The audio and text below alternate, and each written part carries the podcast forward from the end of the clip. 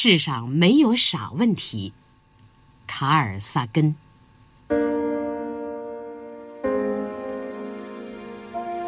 除了儿童之外，他们还不懂得是不是该问一些重要的问题。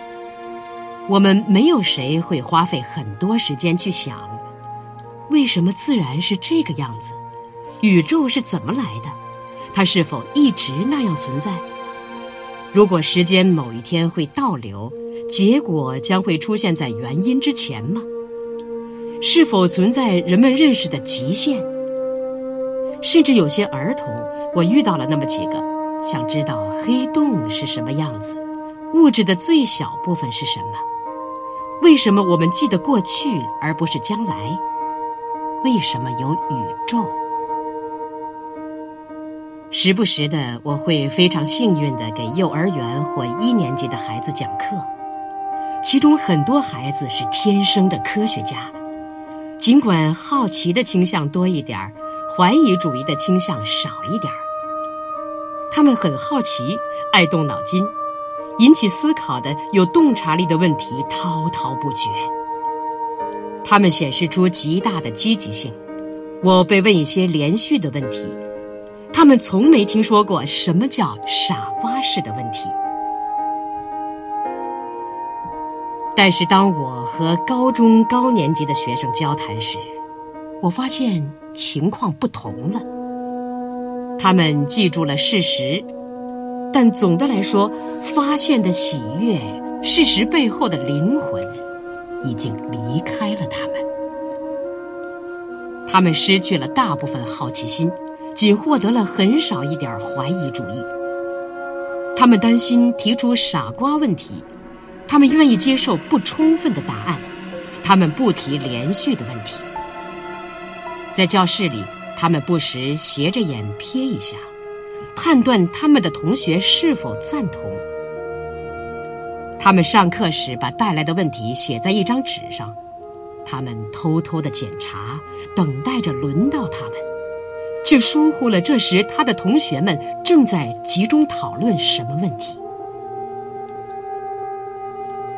从一年级到十二年级，一定是发生了什么。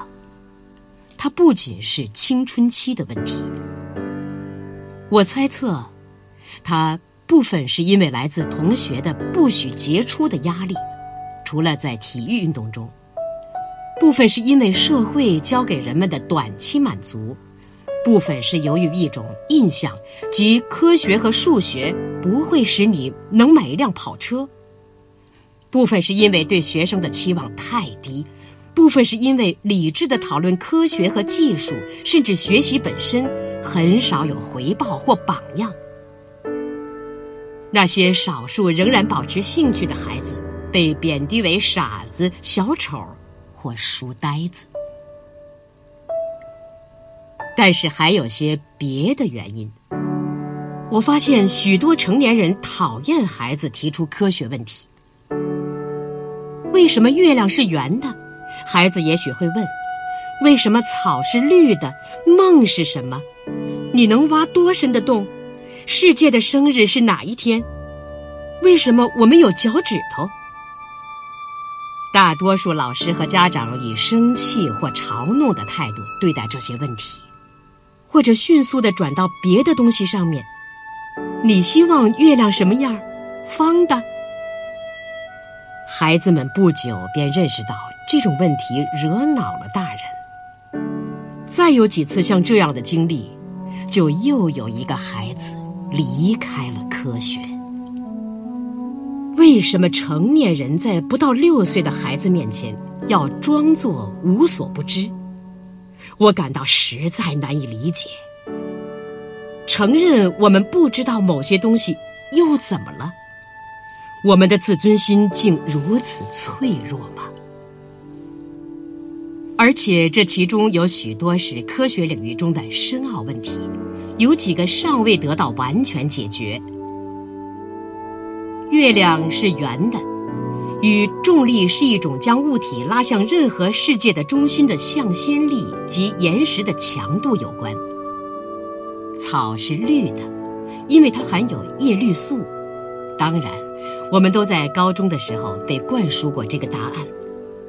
但是为什么植物含有叶绿素？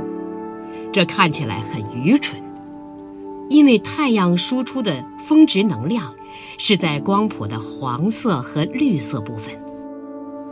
但是我们对于草为什么是绿的，仍有某些东西不清楚。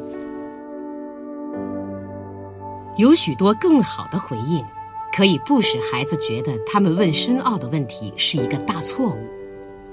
如果我们对答案有想法，我们可以试着解释，即使是一次不完全的尝试，也会起到消除疑虑和鼓励的作用。如果我们不知道答案，我们可以查百科全书；如果我们没有百科全书，我们可以带孩子去图书馆，或者我们可以说：“我不知道答案。”也许没有人知道答案。也许等你长大的时候，你会成为第一个发现答案的人。有天真的问题、乏味的问题、表述不当的问题，以及在不恰当的自我批判之后提出来的问题。但是每个问题都表明他渴望理解这个世界，这绝不是傻瓜式的问题。聪明的、好奇的孩子是国家和世界的财富，他们需要得到照顾、呵护和鼓励。但是仅仅鼓励是不够的，我们必须给他们关键的进行思考的工具。